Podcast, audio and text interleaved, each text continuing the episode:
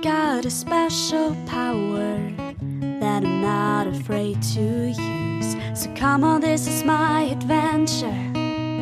This is my fantasy.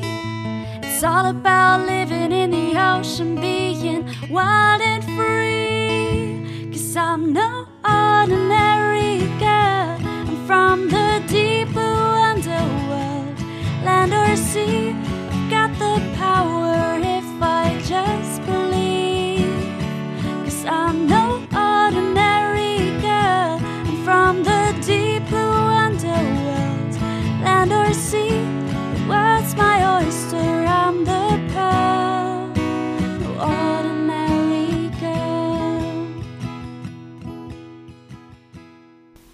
Hallo meine lieben Meerjungfrauen, ich bin Miriam und ich höre sehr gerne euren Podcast und ich freue mich schon auf euren Adventskalender und ich würde gerne etwas über Seepocken hören, weil ich glaube, die sind eine sehr unterschätzte, unscheinbare Tiergruppe. Ciao! Und damit hallo und herzlich willkommen bei den drei Meerjungfrauen und bei unserem diesjährigen Adventskalender. Ich bin Anna Und ich bin Eva. und heute ist der 9. Dezember und somit öffnen wir das neunte Türchen. Miri hat uns heute ähm, eine nette Sprachnachricht geschickt und sich gewünscht, dass wir etwas über Seepocken erzählen. Und das wird Eva jetzt mal tun. Ganz genau. Ähm, taxonomisch betrachtet ist Seepocken gar nicht so einfach, weil man da einerseits die Ordnung als auch die Familie angucken kann. Ähm, die Ordnung sind nämlich die Thoracica, das sind quasi die Rankenfüßler. Aber die eigentliche Familie der Seepocken, die auch so bekannter ist, sind die Balanidae. Ähm, und die betrachten wir heute auch eher.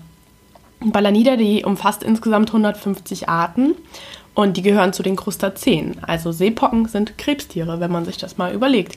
Und das weiß man tatsächlich erst noch gar nicht so lange, sondern erst seit 1826, dass das Krebstiere sind, weil ähm, ich weiß nicht, wahrscheinlich hat jeder von uns mal so Seepocken gesehen auf Muscheln oder Steinen beim Strandurlaub. Man denkt ja nicht direkt an Krebse. Und das weiß man auch nur, weil deren ganzer Lebenszyklus wie der eines Krebstiers ist. Also die haben diese le einzelnen Lebensstadien, ähm, die die einerseits im Wasser verbringen als Nauplius. Da sind die freischwimmend im Wasser. Und später gibt es eine Metamorphose zu den festsitzenden Formen. Die, dieses Lebensstadium nennt man Zypris. Ähm, genau, und daran weiß man eben, dass es Krebstiere sind.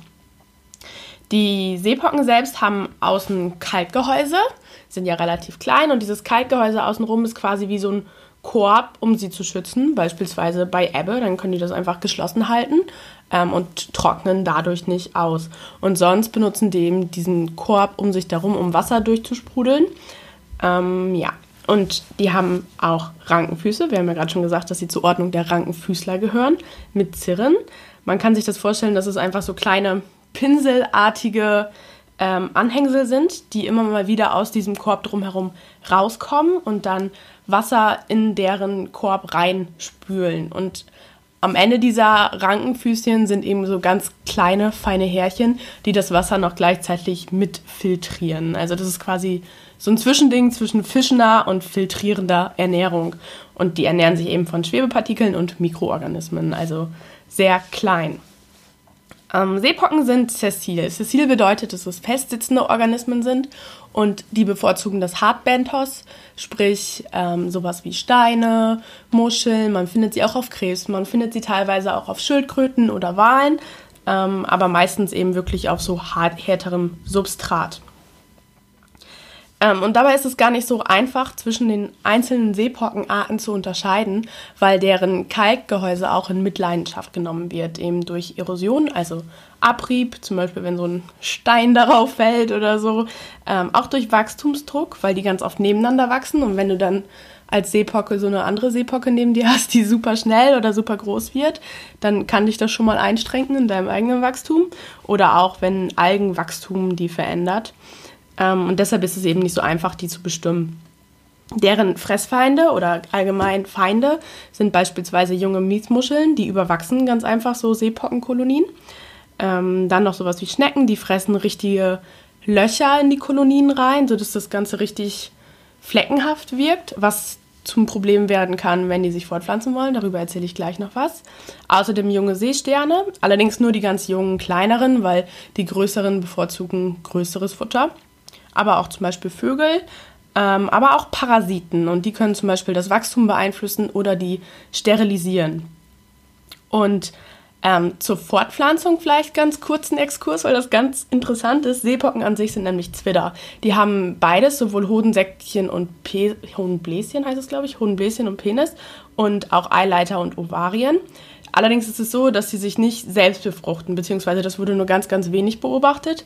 Ähm, die befruchten sich quasi miteinander. Also die sind ja sessil, festsitzend und das benachbarte Tier führt dann quasi einen langen, biegsamen Penis in den Mantelspalt ein. Und das ist so eine Anpassung an sessile Lebensweise, dass sie quasi so einen langen Penis haben.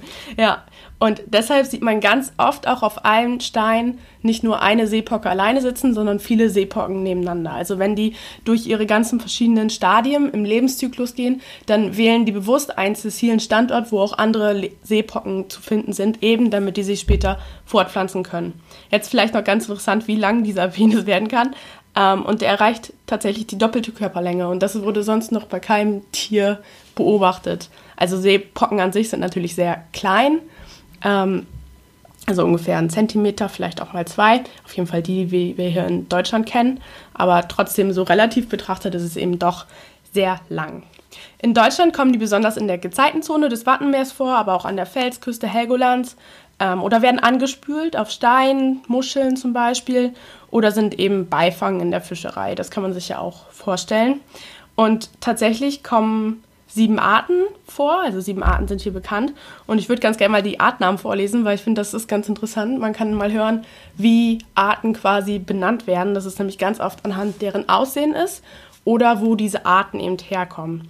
In Deutschland sind das nämlich die Seewarze, die Sternseepocke, die australische Seepocke, die Gezeitenseepocke, die geschnebelte Seepocke, die gekerbte Seepocke und die Brackwasserseepocke. Und man hört richtig, okay, entweder ist, hängt der Name davon ab, wie diese aussehen oder wo die eben herkommen.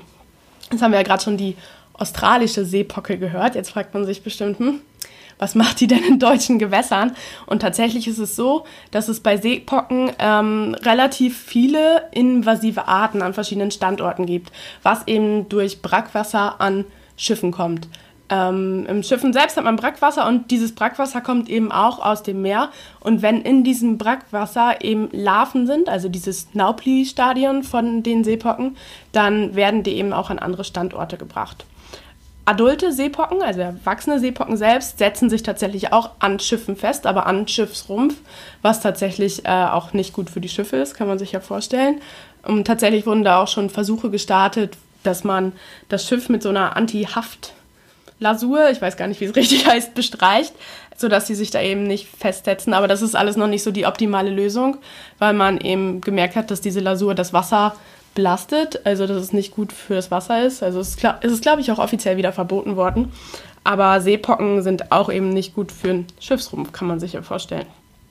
Ähm, ja, vielleicht, wer sich noch so ein bisschen mehr für Seepocken äh, interessiert hier in Deutschland. Es gibt ein ganz cooles öffentliches ähm, Paper, ein PDF dazu online, die Seepocken deutscher Küstengewässer und da sind die tatsächlich auch gezeichnet. Also wenn man richtig Bock hat, an den Strand zu gehen und vielleicht Seepocken zu finden und zu bestimmen, das findet ihr dann auf jeden Fall auch verlinkt bei uns. Sehr cool. Vielen Dank, Eva, für diesen spannenden Exkurs in die Welt der Seepocken. Auf unserem Instagram-Account, die drei Meerjungfrauen, posten wir wie immer ein Bild vom heutigen Organismus. Ähm, auf Twitter folgt ihr uns auch gerne, die drei MJF. Ähm, und dort und eben auch in den Show Notes findet ihr wie immer zugehörige Links und Infos zu dem Thema. Und dann hören wir uns morgen wieder. Ciao. Tschüss.